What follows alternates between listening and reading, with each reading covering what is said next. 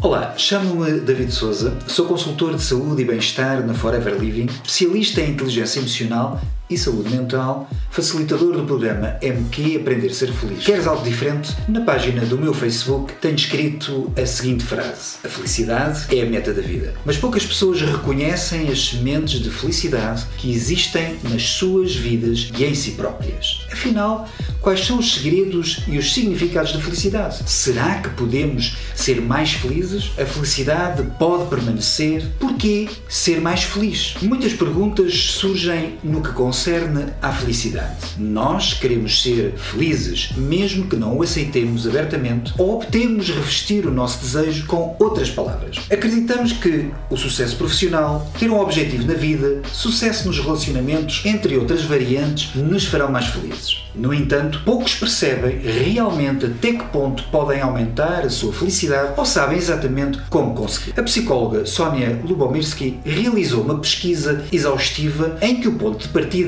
era a pergunta: o que determina a felicidade? O estudo conclui que 50% das diferenças entre os níveis de felicidade das pessoas podem ser explicados pelo que quem somos. A nossa personalidade é determinada geneticamente, ou seja, que cada um de nós nasce com um determinado valor de referência de felicidade que provém da nossa mãe ou do nosso pai biológicos, ou de ambos. Também conclui que 10% dos níveis de felicidade é explicada por circunstâncias ou situações de vida, situações que enfrentamos. Ser rico ou pobre, saudáveis ou doentes, bonitos ou feios, casados ou divorciados. Ela afirma que se todos nós conseguíssemos aceitar que as circunstâncias da vida não são a chave para a felicidade, teremos na mão o poder de procurar a felicidade por nós próprios. Também o estudo define que há um potencial de 40% no qual temos a capacidade de controlar. Ou seja, existe uma margem de manobra de 40% de oportunidades para aumentar ou diminuir o nosso nível de felicidade através do que fazemos na nossa vida cotidiana ou da nossa maneira de pensar.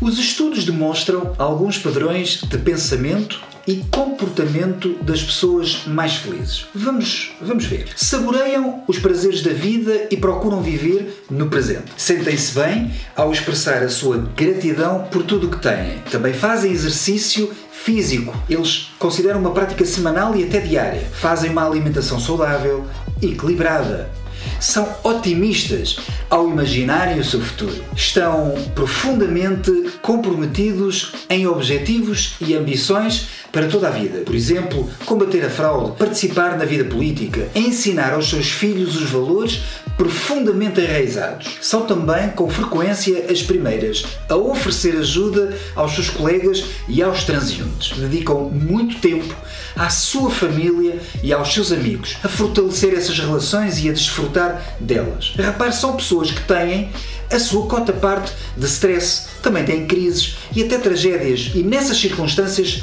sentem-se tão aflitas ou se emocionam tanto como eu ou vocês. Mas a sua arma secreta é a força e a forma como fazem frente às adversidades. Não é fácil de um momento para o outro alterarmos o nosso comportamento e o nosso pensamento. Podemos, no entanto, avaliar as nossas vidas em termos de felicidade e conseguirmos obter um conhecimento profundo sobre a forma como ser mais felizes. Convidava a cada um agora a começar um registro diário das vossas atividades, avaliar de acordo com o seu grau de prazer e de propósito. Durante uma semana ou duas, registem as vossas atividades diárias. No fim de cada dia, tomem nota da maneira como despenderam o vosso tempo, por exemplo, quanto tempo passaram a enviar e-mails, a hora que passaram a ver a televisão, os 40 minutos que passaram a lavar o carro, a louça, a fazer a refeição. Ok, não é necessário uma contagem exaustiva do vosso dia, mas deverá dar-vos uma noção geral do que são